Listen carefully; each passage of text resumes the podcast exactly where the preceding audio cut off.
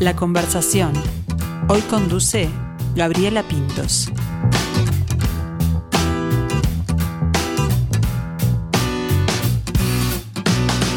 En los túneles es raro que lo oscuro se haga claro, pero fue lo que ocurrió. Nació en Francia, pero forma parte de la música popular uruguaya o urbana. Veremos cómo la clasifica él. Y si lo hace, capaz que no. Eh, sí, les dije que nació en Francia, forma parte de la música uruguaya, pero no es Carlitos. No, no, no. Ese ya sabemos que nació en Tacuarembó. Si buscamos su biografía, encontraremos un disco. Así que imagínense lo involucrado con la música que está nuestro invitado. Es un melómano. Ahora, si buscamos otro material discográfico, nos encontramos con una mentira. Bueno, ya se lo preguntaremos. Ustedes lo conocen porque forma parte de Radio Mundo. Estuvo aquí con su programa El Hexágono. Y hoy lo invitamos porque este fin de semana va a estar solísimo. Mejor dicho, solísimo su espectáculo que presenta este sábado 7 de mayo en el Centro Cultural Terminal Goes. Para más datos, eh, no tiene vergüenza y le gustan las galletas de arroz, pero eso lo conversamos capaz otro día.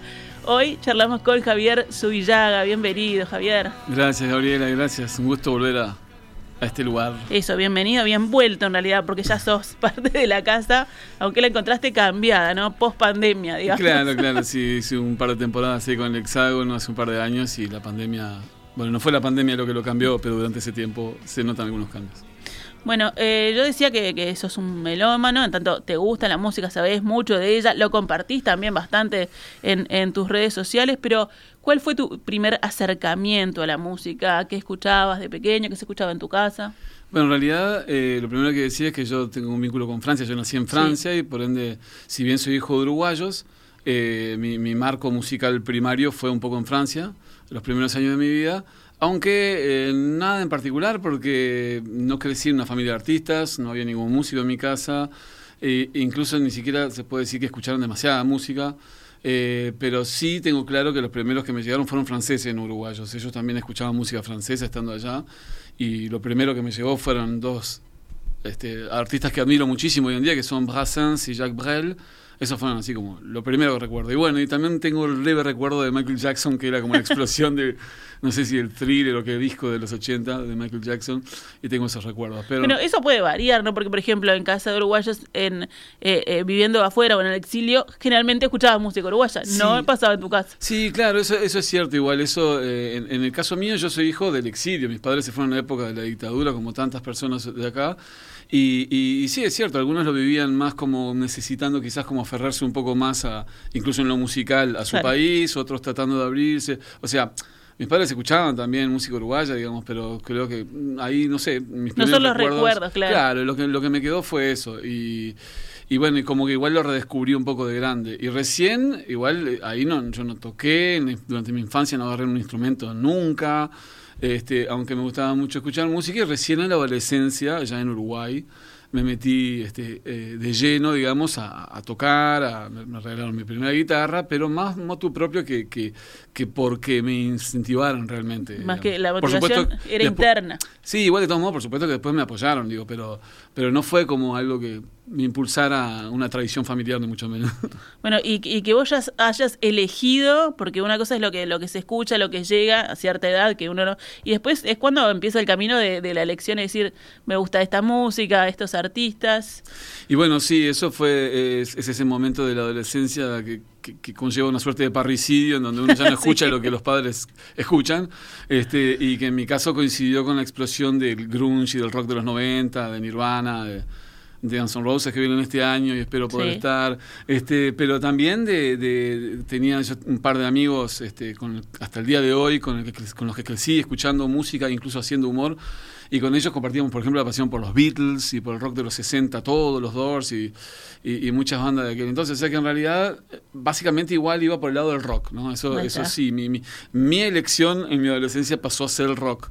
Por lo menos durante toda mi adolescencia, hasta el día de hoy sigo escuchando mucho rock, eh, a fines de mi adolescencia empecé a abrirme ya a otras cosas, como eh, otro tipo de música popular más vinculado a, su- al folclore, a la canción de autor, ¿no? Empecé a descubrir otras cosas Y de hecho, en mi, en mi digamos, eh, este, el transcurso fue ese, fue pasar de tener primeras bandas de rock a tocar solo, en modo cantautor, como le Sí. dicen a veces, este, y, y bueno, hacer canciones quizás de, de- de otra índole, con otras este, improntas o sonido y todo, entonces este, fue como una nueva búsqueda que, se me, que me nació en- a los años 20 míos, no a los años 20. de- Eh, Javier, me quedé pensando en, en los Guns N' Roses. ¿Lo, lo fuiste a ver a Axel cuando vino? No, no fui, no fui. ah, porque, porque a veces que, Lo hay algunos que quedaron con ese recuerdo y capaz que no tienen tanta ganas Igual dijiste bien, dijiste Axel, porque Sí, no era Guns N'. Roses. No, vino era solito.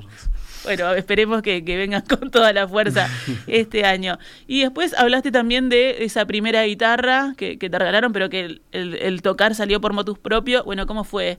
¿Cómo fue eso? ¿Siempre tocaste la guitarra o te acercaste a otro No, instrumento? En realidad lo primero eh, fue escribir antes Ah, que la música, incluso canciones, escribir letras de canciones antes que tocar ningún instrumento. Entonces yo lo que hacía en mi infancia era cambiarle las letras a canciones existentes, por ejemplo. Claro, Ya tenías la melodía ahí, te hacías... Exacto, agarraba las canciones realmente de requete divertidos, ¿viste? De Horacio y Gabriela, y les cambiaba la letra, hacía algún disparate con eso. La locomotora, a la locomotora, esa no sé si la cambié, pero alguna de esas seguramente. Incluso jingles creo que cambiaba, en fin. Hasta que después, cuando tuve mi primera banda, yo no tocaba todavía. Este, y, y tenía montones de letras, eso sí, tenía un- ya un unos cuadernos enormes llenos de letras. Y bueno, me, ayudaron a ir poniéndoles. Tenía incluso melodías, todo, pero no tocaba. Después, de a poquito empecé a tocar, agarraba el instrumento de mi compañero y a los 15 recién, pero a los 15 me regalaron mi primera guitarra. Y ahí sí empecé a tocar con, más ganas, aunque eh, nunca pude desarrollarme mucho académicamente. Es fui más que nada, tuve una formación autodidacta. Eh, por más que tuve algún pasaje, un año en, arte lírico para tratar de estudiar canto, algunas clases de armonía después, pero, pero en sí lo, lo que, lo que toco es mayormente este, porque lo aprendí solo. Obviamente en aquel momento no había tutoriales de YouTube, pero Claro. uno se manejaba con, con, lo- con- con libritos con acordes y todo eso que sí ya existía. ¿Y por dónde iban esas, esas primeras letras? Todo eso que vos escribías, que querías expresar. Ah, es, es una buena pregunta. Eh, creo que eran bastante, bastante locas o absurdas, eh, incluso por momentos, eh, eh, como diríamos, crípticas, porque lo cierto es que yo escuchaba, por ejemplo, el rock que escuchaba en ese entonces, Nirvana te mencioné, yo también estudiaba inglés y me adentraba en las letras de Nirvana, las letras de Nirvana son bastante crípticas, Sí. aún más las de R.E.M., que también me gustaba mucho. Y escuchaba mucho a los redondos, que decir, ¿no? Entonces imagínate que aquello era una especie de combo eh, del que salían este, textos, este, digamos, bastante cargados de, de metáforas difíciles de interpretar. No sé, eh, hoy por hoy lo veo como algo pretencioso quizás, pero era una búsqueda que estaba teniendo y durante unos años no, no terminé de encontrar mi camino hasta que a mitad de la adolescencia creo que empezó, por ejemplo, encontré le empecé a encontrar un- a explotar un poco más el humor, por ejemplo, que es algo que siempre ha estado presente en lo Sí. que hago.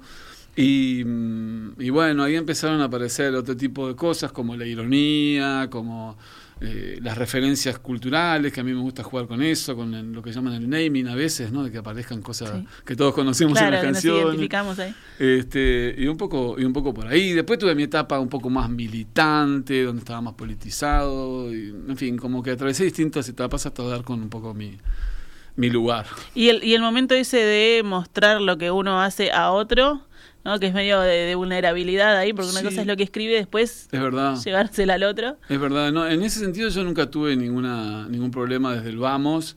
eh, No, ya les dije, no, había vergüenza. No, no había vergüenza, bien lo dijiste, no lo hay ahora, no lo había entonces. Este, no, no, no, no me costó, no sé, creo que, igual creo que dentro de todo, el rock como género, creo que ayuda un poco a, uno está como más, quizás más inmerso, eh, por más frontman, entre comillas, Sí. que seas, o lo que sea, como que hay, hay, hay una energía física y todo en el escenario que a veces incluso te, te deja una especie de trance que te permite en- en subir a un escenario sin pensar demasiado en el que dirán ni nada de eso, digamos, como que uno está más en, en, ese, en, ese, en esa rosca. Y la verdad, había cosas que, que quizás sí necesitaba transmitir en aquel entonces, que tenían que ver con ciertas decepciones, quizás en mi caso más personales también, porque ahí en plena adolescencia, a los 15 años justamente, yo perdí a mi padre, todo eso. eh, si bien eh, hice alguna canción, sí, inspirado por eso, después como que había una como que creo que ahí se encontró mi, mi- mi- lo que estaba atravesando como adolescente y la energía del grunge que mencionábamos y de toda esa eh, rabia de cierta, de cierta música de los 90 con la que evidentemente me identifiqué, pero que creo que, me, entre comillas, me facilitó un poco el camino a la hora de subirme al escenario y que todo me importara poco, digamos, por lo menos la vergüenza. Un buen día nació, lloriqueó, se cayó, de la teta se prendió, se nutrió, dependió. Alguien pronto lo vistió, lo mostró, lo arrulló, le cantó, lo acarició, lo pensó, lo soñó. Con el tiempo creció, descubrió camino, lentamente razonó, comprendió, asimiló y así se alfabetizó y estudió y aprendió y así se socializó, se integró, se sumó y se desarrolló, se asustó, le gustó y el amor le interesó, se encerró. Bueno, y en el, en el 2010 fue que llegó biografía, ¿no? El, por ahí. Un poquito antes, en 2007. 2007, ahí 2007. Yo tuve ahí un, retorno en justamente 2005-2006. Antes de eso tuve un retorno a Francia. Este, me reencontré con, con lo que había sido mi infancia un poco, aunque fui ya como por otra razón, una especie de beca ahí donde yo iba a ser un asistente de profesor. Pero bueno, también había una cosa personal de reencontrarme con eso, con la lengua y todo. A la vuelta de eso, eh, como que, además ahí escribí muchas canciones en ese periodo, ahí antes de irme a Francia, durante mi periodo en Francia de ese año y a la vuelta. Y tal, como que llegó la hora de, tratar de llevarlo a disco, por más que todavía ahí no había no estaba tan instalado lo de grabar en tu casa, todo eso, ¿no? Costaba realmente pensar en pagarse un estudio, un montón de horas y todo. Entonces, eh, tuve la, suerte de que me ayudaran algunos amigos franceses, que hice allá, de hecho, eh, y yo estuve tocando también en Francia, además de hacer eso otro, y que me dijeron, no, vos tenés que grabar, y bueno, me, me ayudaron a grabar canciones como, bueno, la que sonaba recién, que es de ese primer disco, y que fue bastante austero, pero de alguna manera igual reflejaba en estudio lo que yo venía haciendo, que es lo que te decía, en esa etapa estaba como en esa onda de cantautor, apenas me acompañaba un amigo contrabajista y tocaba todo canciones más acústicas, o sea que había cortado un poco con el rock. Este, y bueno, entonces en 2007 lo pude grabar y, sacarlo en 2007 y bueno, tuve algo con, con, que moverme. Al principio siempre, siempre cuesta, pero necesitas tener algún alguna cosa para presentar, digamos, grabada. Esa carta de presentación, ¿no? Exacto, exacto. Y bueno, de hecho, creo que me ayudó después de eso. Biografía, 13 canciones además, porque lo que se repite es que es prolífico, ¿no? sí, sí, sí. Sí, sí, tuve que elegir. Igual creo que siempre, o casi siempre debe pasar en los músicos que el primer disco es el más, el, menos representativo del momento mismo, quizás, porque de alguna manera debe ser una acumulación de muchos años. Claro. Desde que empezaste a tocar hasta que grabas el primer disco. Y creo que el, ya el segundo disco seguramente representa esa última etapa entre el primero y el segundo. No sé, supongo que eso le pasa a muchos artistas. Mira, justo eh, eh, algún, algún colega tuyo hablaba acá de que el, cada disco es como la foto del momento que está viviendo el artista. No no, no pasaría en ese primer caso, ¿no? Que decís, bueno, yo tenía todo este bagaje y lo tengo que, plasmar acá. Sí, aprovechar. capaz que sí, capaz que en algún caso, eh, pero en mi caso no, y creo que en muchos tampoco. Realmente creo que eso es algo que se, se expresa bastante seguido. Ahí está. ¿Y qué te, qué te dijo biografía? ¿Qué me dejó? Sí. Eh, y me dejó, Por ejemplo, ahora vos escuchaste este tema y qué, qué sentís de esa época. Y no, y siento cierta, cierta frescura, eso creo que también muchas veces lo dicen. Eh, creo que es un poco así, cuando uno mira lo, primero que grabó, lo ve con cierta frescura, con ciertas cosas que de repente dice no lo haría así, o en fin, pero, pero creo que es este, no sé, eh, es el fruto natural de una etapa y una necesidad que yo tenía en ese momento y que venía acumulando y por ende eh, no deja de verse, desde mi punto de vista, como, como un logro, digamos, personal, ¿no? Sin ánimo de, de, grandilocuencia y nada, sino simplemente de decir, bueno, está, costó, estuve años, insistí, seguí estudiando otras cosas y todo, pero dije, está, quiero hacer música, quiero hacer música, y al final terminé grabando un disco y la verdad que eso siempre es eh, la primera satisfacción, me parece que está bueno encontrarla en uno mismo. Eh, y además, ya te digo, también esa grabación terminó después abriéndome algunas puertas, este, algunas de esas canciones, y bueno, eh, no sé, creo que eh, eso se, siempre es, digamos, muy entrañable para el artista cuando una, algunas de tus canciones o algún proyecto concreto es el que sentís que te abrió determinadas puertas. Claro. Además es un hito, ¿no? Porque en la carrera de un artista es como el primer paso ahí. Sí, sí. Y que queda, en este caso queda, porque ahora no se usa tanto, pero el, formato físico queda, el recuerdo queda, el librillo queda. Tal cual. Es interesante igual eso, ¿no? Como el peso que tiene el, disco como tal en los músicos, ¿no? Como, como claro, la, industria discográfica o el estar eh, claro, para sonar en una radio, para sonar, o sea, como que tiene más peso eso que el en vivo en sí, digamos. Porque uno podría decir, eh, más importante el- la primera actuación en vivo y quizás no lo tenés tan presente, quizás tenés más presente el primer disco, cuando ya tenías un bagaje de Claro. en vivo en realidad.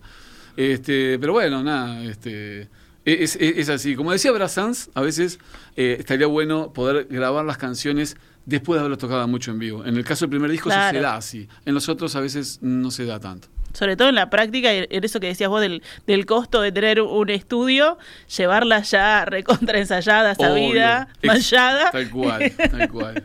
Eso también acorta lo- los tiempos y, y es mucho más fácil para la grabación. Y después, eh, varios años después, llega Mentira, el, el segundo trabajo. ¿Por dónde va este otro, este otro disco? Bueno, mentira. Curiosamente es lo contrario de eso, porque eh, no lo tenía tan ensayado, mentira. y entonces con el productor tuvimos que trabajar más de la cuenta, quizás. Eh, mentira ¿Quién fue el productor de Mentira? Fede Graña. Fede Fede Graña. Graña fue el productor porque yo estuve. eh, De 2007 fue el primer disco de biografía, este es de 2017, o sea que en el Sí. medio hubo una década entera. En esa década, en el medio tuve un pasaje por carnaval, por ejemplo, entonces estuve un par de años ahí en la murga Queso Magro, primero escribiendo, después también cantando. Este, entonces como que me ocupé un poco de eso, a la vez que seguía tocando. Pero también venía sintiendo, sobre todo cuando terminé el carnaval, la necesidad de recuperar algo de esas raíces rockeras por un lado, francesas por otro.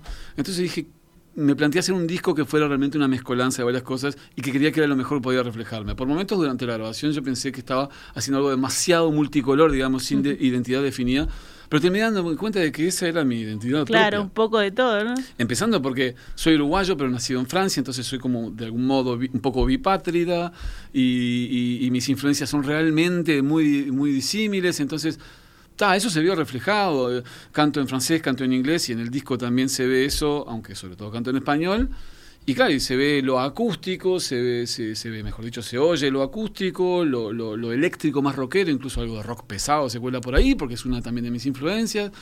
Y entonces realmente creo que Mentira eh, quedó como, como una, una gran concentración de todas mis influencias y de todas las formas que creo que tengo de expresarme.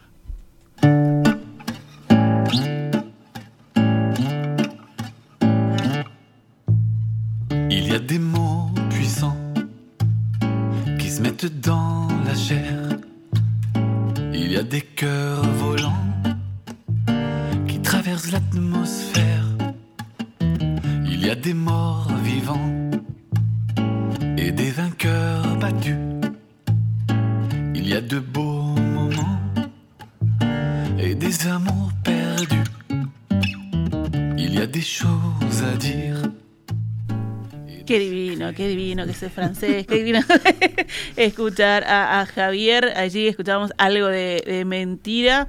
Eh, pero estos son 17 temas, puede ser. Son, un 17 montón. canciones. Son un montón. Igual hay tres o cuatro que son Sí, piecitas de un unos minuto, unos segundos o cosas así. Pero son un montón, son muchos. Sí, son Un muchos. LP, LP. LP a la die- Aparte ahora esa contracorriente, ¿no? Porque Claro. ahora duran todos media hora máximo, muchos discos, entonces eh, aún los LP, o sea, más allá del reino del EP que está viendo Sí. un poco, o por lo menos, ¿no? Sí, sí, Este, todos son 5 o 6 canciones, 5 o. 6 canciones. Incluso lo que son LP son de media horita, es raro hacer un disco de, creo que dura casi una hora, o sea. El primero también, ¿eh? Lo- porque tiene canciones un poco más largas algunas. Son menos canciones, pero más o menos creo que duran lo mismo. Bueno, y venimos a la, a la actualidad, eh, como a todos, por supuesto, en el 2020 eh, se te cambió la agenda, ¿no? Sí. Pasaron cosas eh, entre el confinamiento y también algún tema con, con la voz, ¿no? Sí, sí, se me sumaron lo, lo- lo de todos y lo personal, porque lo de todos, obviamente los artistas que nos vimos tan afectados por la Sí. pandemia y que estuvimos, eh, bueno, mucho tiempo sin poder tocar en vivo. Pero además, durante el 2020, a lo largo del 2020, yo empecé a sentir ciertos problemas vocales. Este, tanto es así que por fin, cuando pude, porque además hasta hasta eso, hasta la- las consultas médicas llevaban más consulta. tiempo, era toda una tranza. Eh, descubrí que tenía un pólipo en una cuerda vocal y que tenía que operar, entonces tenía que operarme la garganta y eso también podía llevar un buen tiempo, podía llevarme un año más, no sabía. Y, y- y bueno, efectivamente fue un poco eso. A mitad del año pasado me operaron. Yo no podía, no, no solo no podía cantar, me costaba hablar incluso. Claro. Llegó un punto así.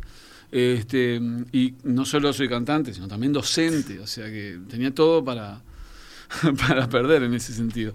Y lo cierto es que, bueno, eh, finalmente me operaron, estuve un par de meses de licencia y de a poquito me fui recuperando y creo que Mm, todavía creo que estoy en proceso, de hecho ahora tuve que cortar un poco el tratamiento fonobiológico, pero como que la idea es mantenerlo un poco más y trabajar también con un coach vocal para la parte de canto y todo eso, a ver si lo puedo hacer.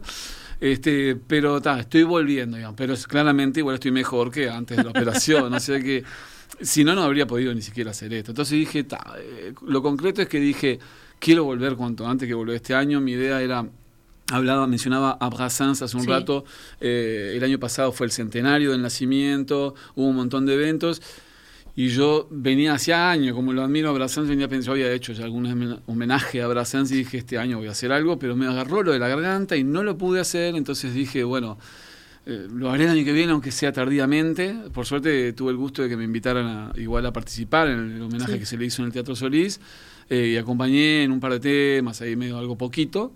Este, pero este año dije, voy a volver con ese, con ese espectáculo. Y la idea es que lo estamos armando con unos músicos, con, un grupo con el que yo hice eh, el espectáculo de homenaje a Jacques Brel, con, algunos músicos que, que, admiro mucho y que tuve el gusto de trabajar con ellos. Y, pero bueno, después me di cuenta de que tenía ganas de sacarme las ganas, no esperar a una fecha, eh, no sé, así como tan relevante si querés hacerlo un teatro más con más producción o lo que sea, sino decir, un toque, un toque. Sí me gusta mucho tocar en una sala de teatro, me encanta, yo es donde me siento más cómodo es en una sala teatral, a muchos músicos que quizás les pase, pero más que otro tipo de, no sé, lugares, boliches, lugares así, me gusta mucho la sala teatral. Este, y he tocado mucho en, en la Terminal Goes, entonces dije, vamos a buscar una fecha ahí. Y, bueno, así fue que quedó este solísimo, en donde no voy a esperar a tocar con una banda, sino dije, voy a ir con mi guitarra, sin ninguna vuelta, tocar canciones ah, de manera íntima, descontracturada, como para compartir, si se quiere, un momento de esta alegría mía de decir, bueno, estoy volviendo con gente que, que, me quiere acompañar, así que bueno, eso es lo que vamos a estar haciendo mañana en la Terminal Godes. Ahí está, en la Terminal Godes. Es ese, ese compartir y esas ganas de, de tocar, pero también del encuentro, ¿no? Que, que es tan importante, que se dio, que se va dando a poquito, ahora ya estamos con todo el aforo completo, ya pueden... Por suerte, por suerte sí. También estaba eso, pues incluso cuando volvimos, claro, el no poder eh, tener tan limitado el aforo, ya con la dificultad económica que había implicado antes, encima tener que limitar el aforo y no poder vender tantas entradas. Eh, era toda una dificultad. Así que la verdad que es, una muy buena noticia. y bueno, este. ¿Y qué pueden esperar de, de, Javier para mañana en Solísimo? ¿Qué canciones o qué, por dónde vas a ir? Voy a ir, como digo, voy a estar solísimo con la guitarra, o sea que en realidad todo lo que es más rock quizás no esté tan presente. Eh, algunas de las canciones que hago con, de forma más eléctrica en el disco quizás estén, en mentira digo, quizás estén en este espectáculo algunas, pero en formato acústico. Pero sí, concretamente va a haber algunas canciones de mi primer disco biografía, algunas del segundo disco, algunas inéditas. Eso también, me imagino que en, esta, en este tiempo de confinamiento e introspección habrás escrito un montón o no, o se te cortó la... No, hay, o sea, hay alguna más reciente y hay alguna que, no, que es inédita, pero también viene de antes. Por ejemplo, Mentira, son 17 canciones, pero quedaron un montón afuera, o sea que imagínate, ahí quedó como otro disco afuera. O sea que hay algunas de esas inéditas que quizás algunos ya las conocen, han oído alguna vez y me han visto en vivo. Claro. Y hay alguna que no, hay, alguna pieza que, voy a incluir ahí, vamos a tratar de que sea algo así como descontracturado, también divertido, sé que voy a apostar no solo, pero en buena medida al humor.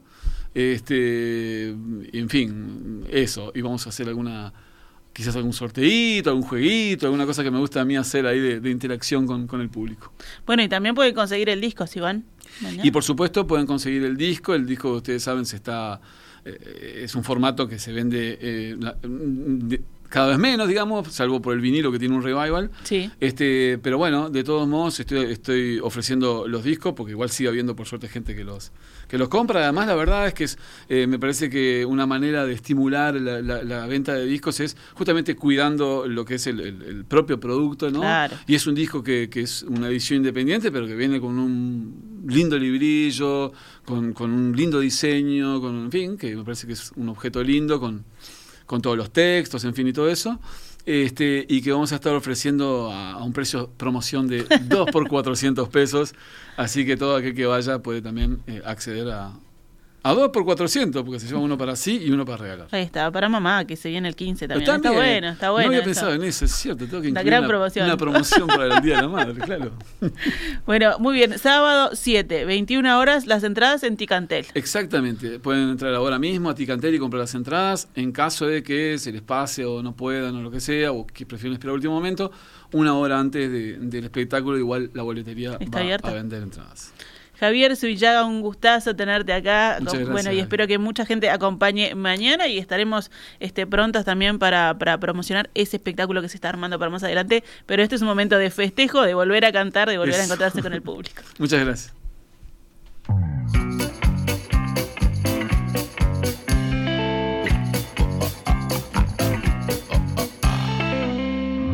Estaba tranqui en la parada, noche de invierno un ofrimal. Pese a que ya era madrugada, me dije un bondi iba a pasar. Pero lo único que pasaba era la aguja del reloj. Esa flacucha reventada que te controla y se cree Dios. Pero de pronto de la nada parece un pinta de mi edad. Con cara de te hago pomada si me das la oportunidad. Como yo no soy prejuicioso y la apariencia me da igual. Le pregunté muy respetuoso, che, no sabes si está al pasar. Y me encajó flor de guantazo, flor de trompada, me embocó. Me dijo, anda cortando el mazo y se rajó.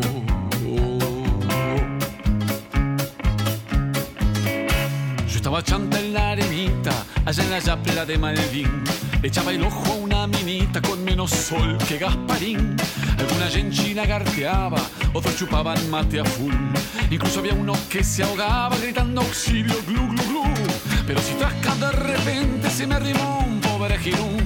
Cosas de baño fluorescente y cara de ningún, ningún. Como yo no soy prejuicioso, me hice el boludo y lo ignoré. Pero está aquí que el muy baboso se quedó ahí mirándome.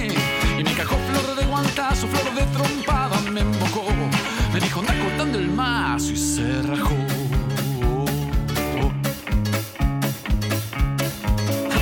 Yo estaba con mi novia en casa haciendo lo que ya sabes. No sé por qué te causa gracia, vos dos por tres también lo haces.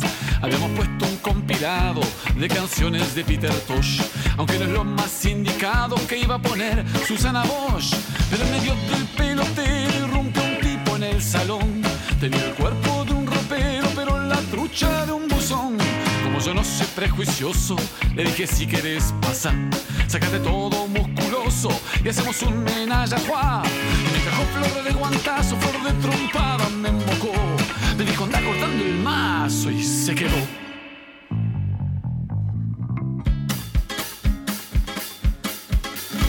Ahora bien, ¿por qué carajo te tiro puesto material? Vos tenés tus propios relajos, te importa un pito mi historial. Lo cierto es que necesitaba compartir en mi desolación. Francamente ya no aguantaba y vista tu disposición. Le dije a este lo atomizo, le cuento lo que me pasó. No voy a pedirle permiso, le enchufo el verso y se acabó. Pero ahora que estoy terminando y me doy cuenta de quién sos, como ya me estoy calentando, déjame darte un poco a vos. Llevando este guantazo, con el soñapi que te doy.